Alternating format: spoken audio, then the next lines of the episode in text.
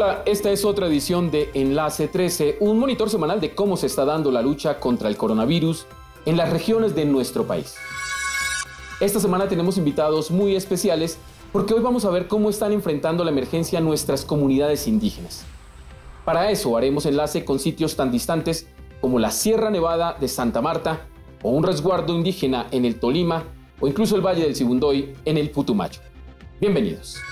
Más de un millón y medio de personas que viven en unos 500 resguardos en todo el país, se encontraron de pronto con que necesitaban, como usted y como yo, comprar agua, jabón, alcohol, tapabocas y otros insumos para ayudar a prevenir el coronavirus y evitar que se esparciera por sus regiones, pero no podían salir a la esquina a comprarlo. Para ellos, la lucha contra la COVID-19 es también una batalla por la liberación de la madre tierra, pero es más difícil de pelear sin los insumos necesarios. Para entender mejor los desafíos que plantea la pandemia a los pueblos indígenas del país, hablé hace algunos días con el consejero mayor de la Organización Nacional Indígena de Colombia, Luis Fernando Arias, miembro de la comunidad de los Cancuamos de la Sierra Nevada de Santa Marta. Y hablé también con Ati Kiwa, una activista ambientalista y pacifista indígena perteneciente al pueblo arhuaco. Yo soy Luis Fernando Arias Arias, consejero mayor de la Organización Nacional Indígena de Colombia. Señor Arias, mucho gusto. Yo soy Wilson Vega. ¿Qué va, Wilson? ¿Cómo vamos? ¿Bien o no? Bien, sí, señor. ¿Usted dónde está? Aquí en la Sierra Nevada. Ah, ¡Qué maravilla! La razón por la que queremos hablar con ustedes es porque nos interesa escuchar cómo ha impactado la pandemia en lo social, eh, en, en, la salud, por supuesto, también, pero en lo social y en lo económico a los pueblos indígenas de Colombia. Bueno, los impactos desde el punto de vista social y económico de esta pandemia en los pueblos indígenas de Colombia ha sido bastante estructural, sobre todo porque los, los pueblos indígenas tienen unas relaciones de orden social, de orden económico, de carácter cultural, asociado a los territorios, asociado a la producción, a la comercialización, a la caza, a la pesca, al pastoreo, a siempre tener una actividad de manera permanente en el territorio y eh, pues esta, esta aislamiento, esta cuarentena en la que se encuentra el país, los territorios indígenas, de alguna manera ha frenado ese tipo de, digamos, de relaciones de orden productiva y de orden económico. Pero en materia social, por ejemplo, las afectaciones han, han surgido en términos de que toda la dinámica de cohesión del tejido social, organizativo, de la convocatoria a las mingas, a las asambleas, a los congresos, a todas esas actividades que los pueblos indígenas desarrollan de manera masiva, de manera colectiva, de manera comunitaria, se han visto interrumpidas, porque de alguna manera también al interior de los pueblos indígenas se han desarrollado protocolos en los que hay que mantener cierto distanciamiento, en el que hay que mantener también unos controles eh, para que no haya aglomeraciones de personas, etcétera, etcétera. Entonces eso, eh, digamos, ha permitido también que esa dinámica social y comunitaria se haya interrumpido de alguna manera, porque nosotros somos pueblos que trabajamos de manera colectiva, de manera comunitaria, y este aislamiento ha roto, digamos, con ese tipo de dinámica. Eh, otro tópico que es el tema ambiental. Hoy los territorios indígenas son el 22% de este mundo, alberga el 80% de la biodiversidad, se hablan 7.000 lenguas. Hay que entender que si queremos un futuro saludable para todos, es necesario respetar los biotopos, los ecosistemas. Fíjense que el COVID-19 lo que coloca en cuestión es lo que sucede cuando no se respeta la fauna silvestre. Es un virus que muta y afecta la salud colectiva. Aquí hay un principio que debe quedar muy claro y es que somos una unidad, somos interdependientes. Hay una salud. Nuestra salud humana depende de la salud de los animales, nuestra salud humana depende de la salud de nuestros ecosistemas.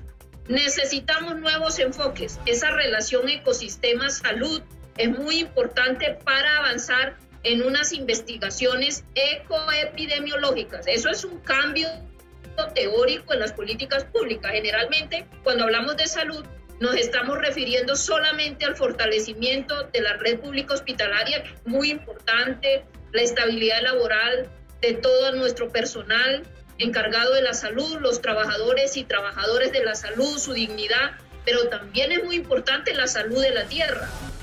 Pues se está viendo afectada en muchísimos eh, ámbitos, ¿no? En primero el ámbito cultural, el ámbito social, el ámbito territorial y prácticamente nosotros como población indígena, eh, pues este virus es un, enemigo silencioso pero mortal, entonces sí nos ha afectado muchísimo en, esos, en esos sentidos, ¿no? Por ejemplo, no podemos desarrollar eh, las actividades que estamos acostumbrados a hacer acá, como los trabajos comunitarios, eh, las reuniones de, de comunidad en Asamblea General, la reunión de autoridades, nosotros como, como autoridades del resguardo no, no nos podemos reunir por el tema de seguridad y también en la parte de, de trabajo, de la medicina ancestral. Señor Arias, ¿qué es el sistema de monitoreo territorial?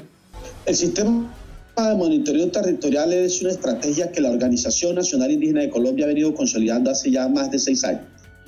Eh, es un sistema que está construido a partir de la información que hemos venido recabando y georreferenciando con los pueblos y comunidades indígenas, con informaciones propias, pero también con informaciones institucionales, como la que se derivó del Censo Nacional Agropecuario, del Censo de Población y Vivienda, de los autocensos de los pueblos indígenas, pero también de un trabajo de campo, de georreferenciación, eh, este, territorio por territorio, comunidad por comunidad, de todo el territorio indígena. Nosotros tenemos referenciado en Colombia más de 13.000 comunidades indígenas. Este sistema de monitoreo territorial que hemos construido, eh, lo hemos puesto en marcha en esta, en esta coyuntura para hacerle seguimiento día a día de lo que está pasando con los pueblos y las comunidades indígenas, para generar las alertas, para visibilizar la situación de los pueblos indígenas en materia humanitaria, en materia social, en materia económica,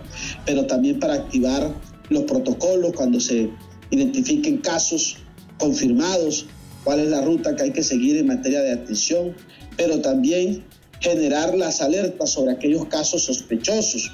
Pero además nosotros tenemos que cargar con otras pandemias, como el tema del conflicto armado que sigue afectando los territorios de los pueblos indígenas.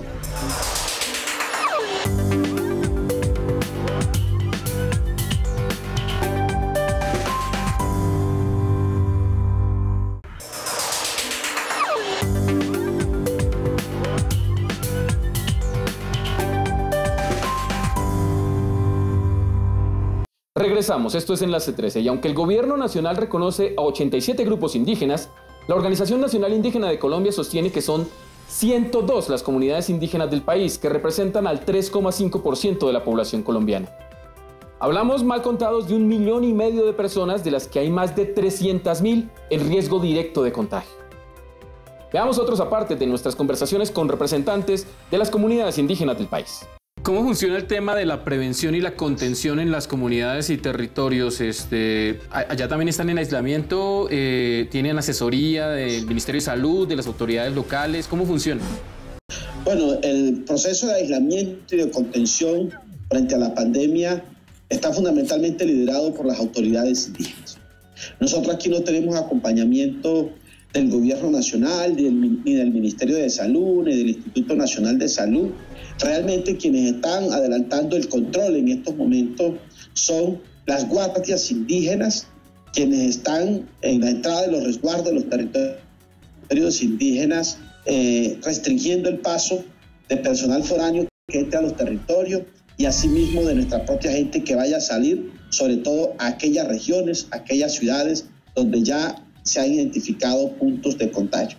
Pero también eh, al interior de las comunidades Estamos desarrollando toda una estrategia a través de la medicina tradicional, de la utilización de las plantas, cuáles son las plantas que sirven para la, desinfección, ¿cierto? ¿Cuáles son las, las plantas que permiten, por ejemplo, subir las defensas? Es decir, tenemos también una estrategia de carácter de carácter intercultural, ¿sí? Y eh, finalmente también nos estamos acompañando desde el punto de vista ya de, eh, de la especialidad de la salud con las IPS y la IP, las IPS indígenas. Esos son, digamos, de los elementos que hemos tenido que valernos en esta coyuntura para contener esta pandemia. Pues sí, nosotros como, como indígenas tenemos pues una, unas, unas, creencias, unos usos y costumbres diferentes al resto de, de, la población, ¿no?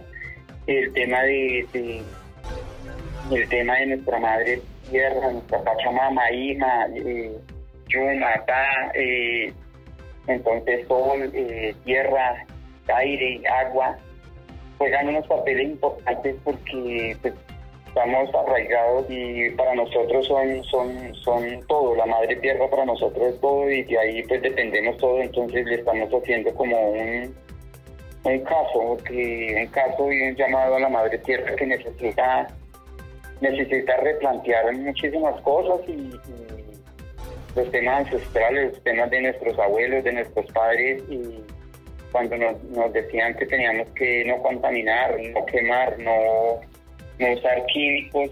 Ahorita en esta pandemia estamos implementando los, los saumerios de pino, eucalipto, plantas medicinales que están acá y haciendo medicinas también para medicinas calientes para pues consumir y, prevenir, ¿no? Pero es más un mensaje como de, que nuestra madre hay que respetarla porque pues de ella dependemos todos, ¿no? Una lección que tenemos que aprender en el marco de esta pandemia es que los ciclos de la naturaleza son la base de nuestro sistema de vida.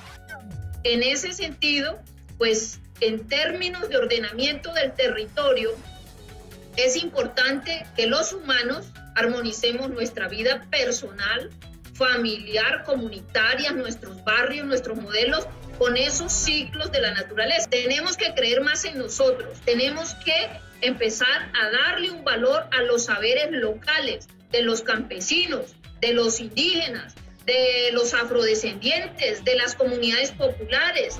Eh, eso implica un trabajo de acupuntura, de autoestima para afrontar esta pandemia. Realmente necesitamos también todos asumir eh, nuestro papel en ser parte de la solución. Eso va a implicar, por supuesto, también pensarnos endógenamente, es decir, casi siempre nosotros estamos con este recetario y eso implica también un llamado a la academia que tiene que incluir esa inclusión de estas cosmovisiones epistémicas. Las regiones también tienen que empezar a abrirse y darse la oportunidad de reconocer sus vocaciones geográficas, biológicas, culturales, esa singularidad que tiene cada una, esa riqueza cultural y verlo como una riqueza. Lo que estamos haciendo para prevenir para salvaguardar y para así no desaparecer como pueblo fijado, pues eso no lo conoce la gente, no lo conoce el mundo y es importante darlo a conocer por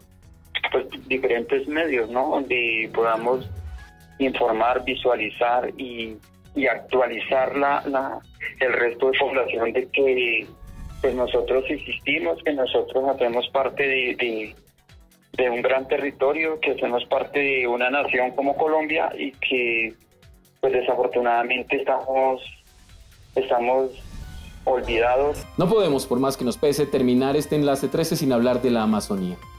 En esta región colombiana se concentra una vasta mayoría de los casos que han cobrado vidas entre los indígenas del país.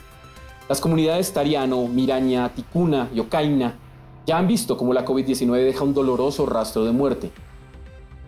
El retraso en el envío y la aplicación de pruebas, así como los desafíos que plantean vías en mal estado y una deficiente red de salud, tienen a esta región en alta, abierta vulnerabilidad. Se decretó un aislamiento preventivo obligatorio y hasta se realizó una cumbre binacional con autoridades de Brasil.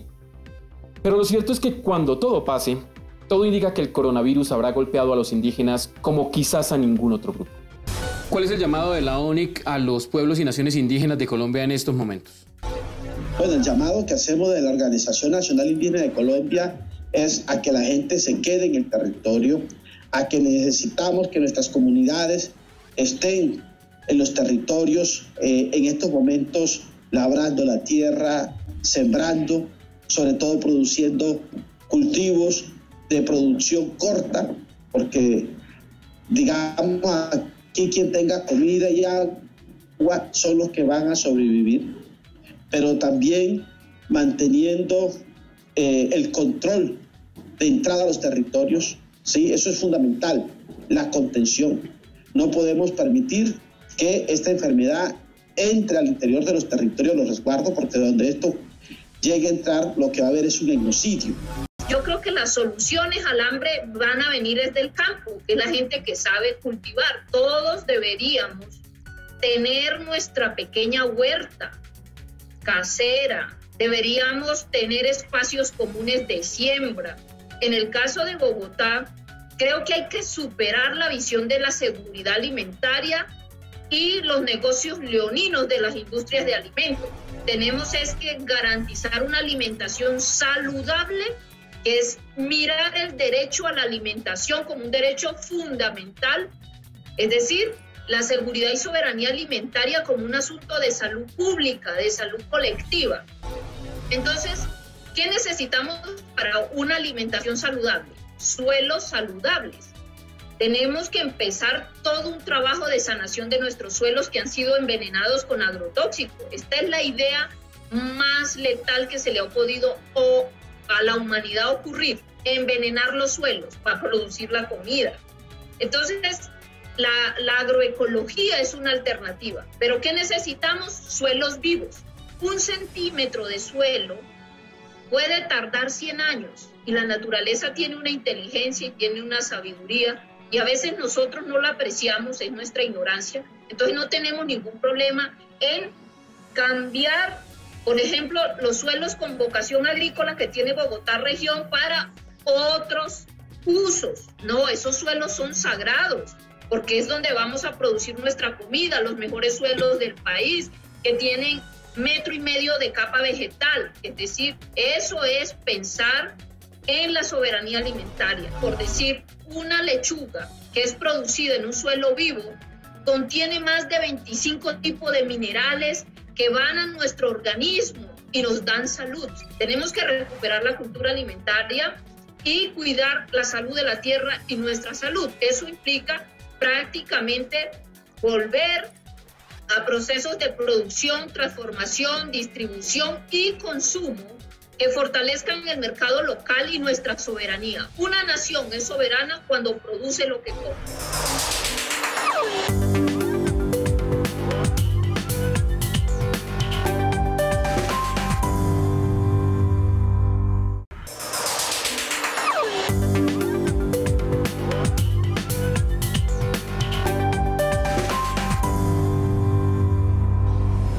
Yo lo quiero invitar a que terminemos esta breve conversación con una reflexión para todos los ciudadanos de Colombia sobre cómo tenemos que enfrentar esta situación. Bueno, la reflexión para todo el pueblo colombiano es que este es un mensaje de la naturaleza, es un mensaje de la madre tierra. Sí, esto que está viviendo el mundo hoy nos tiene que permitir reflexionar a toda la humanidad.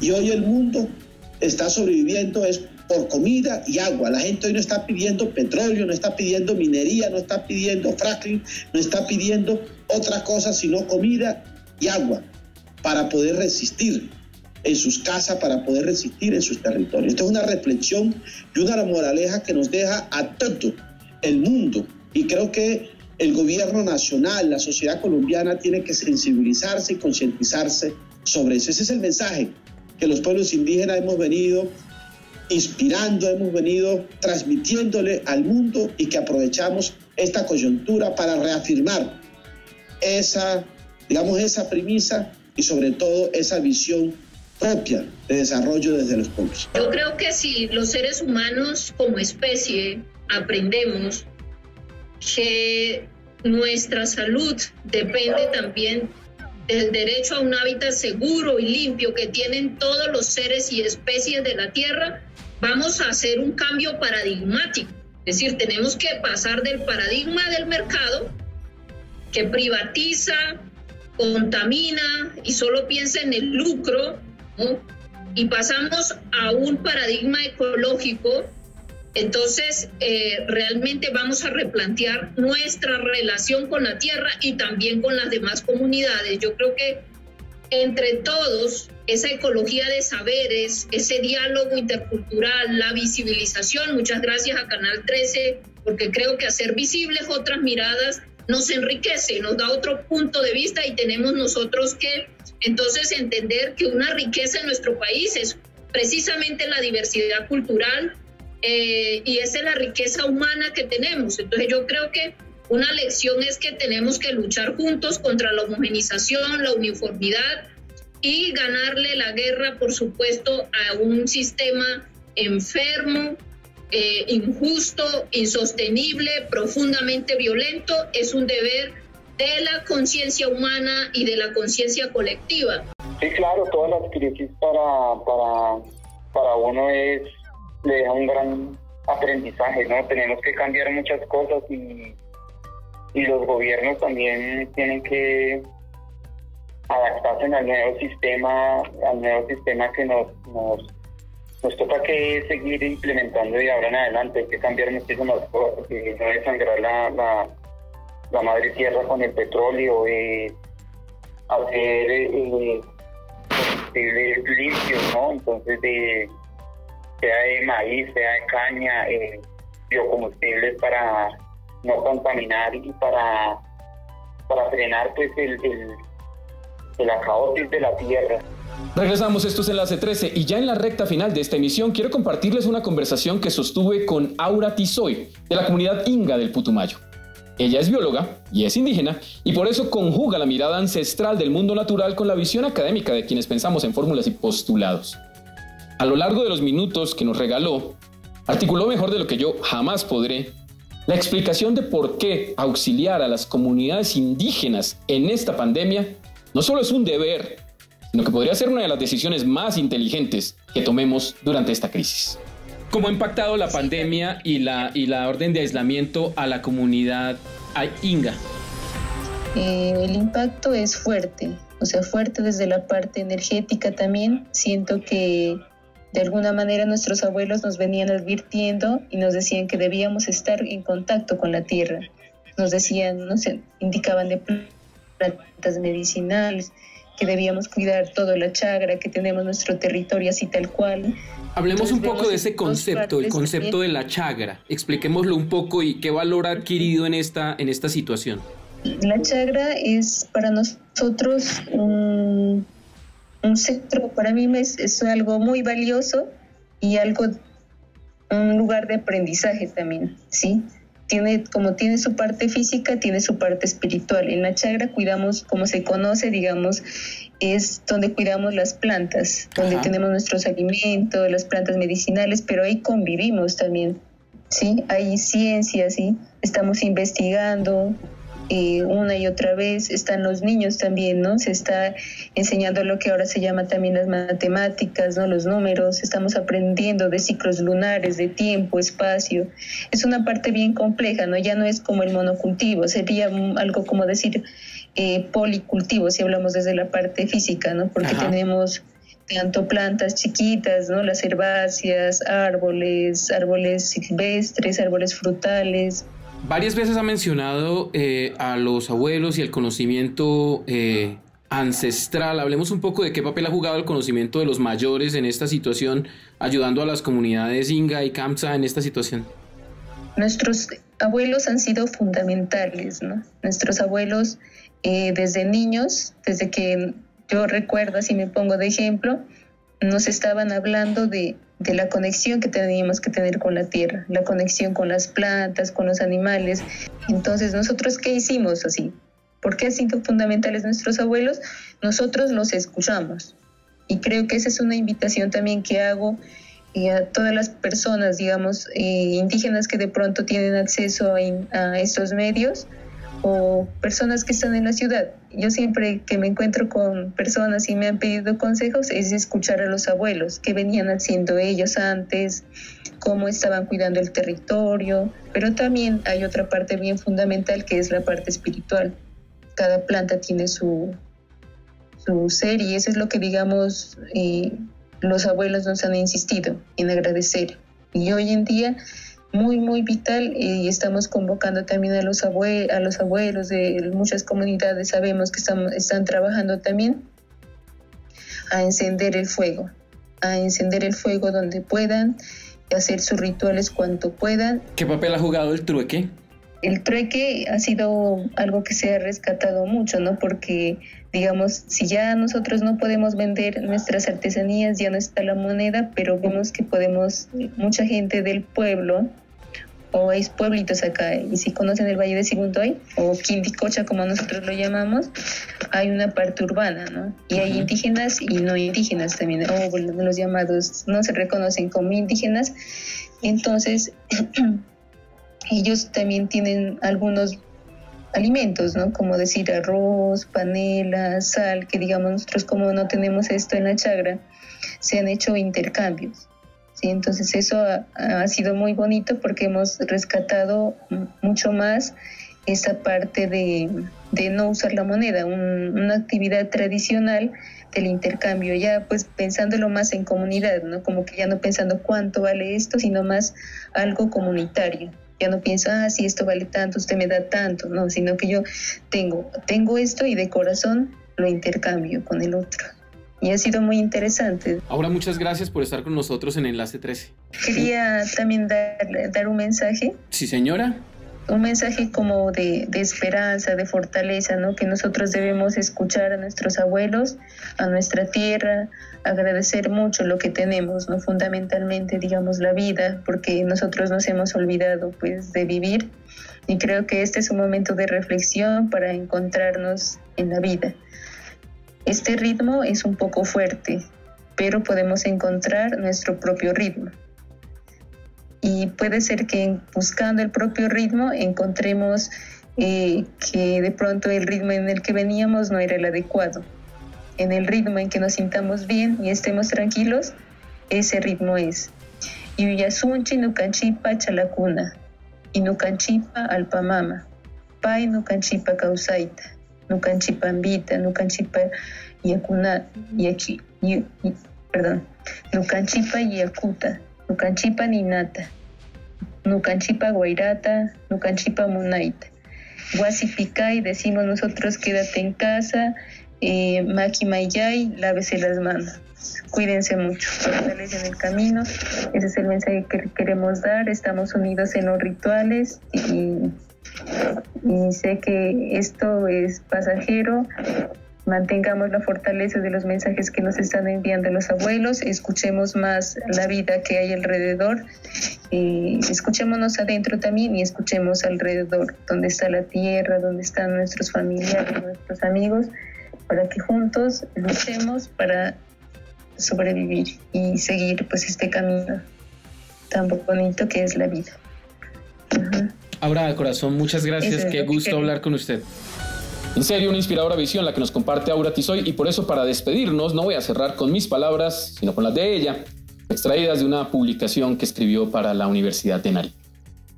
Allí, ella decía, comprender que todos somos iguales es un empujón para finalmente entender que en el interior de cada ser existe una luz bonita, que protege, similar a la luz del sol, para deducir esto es necesario abrir un espacio interior en el corazón que lleve a razonar que estamos elaborados de la misma materia.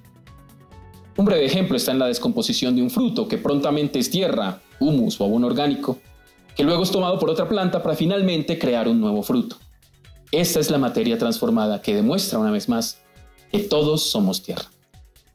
Yo soy Wilson Vega, gracias por estar con nosotros en este enlace. Será hasta la próxima oportunidad.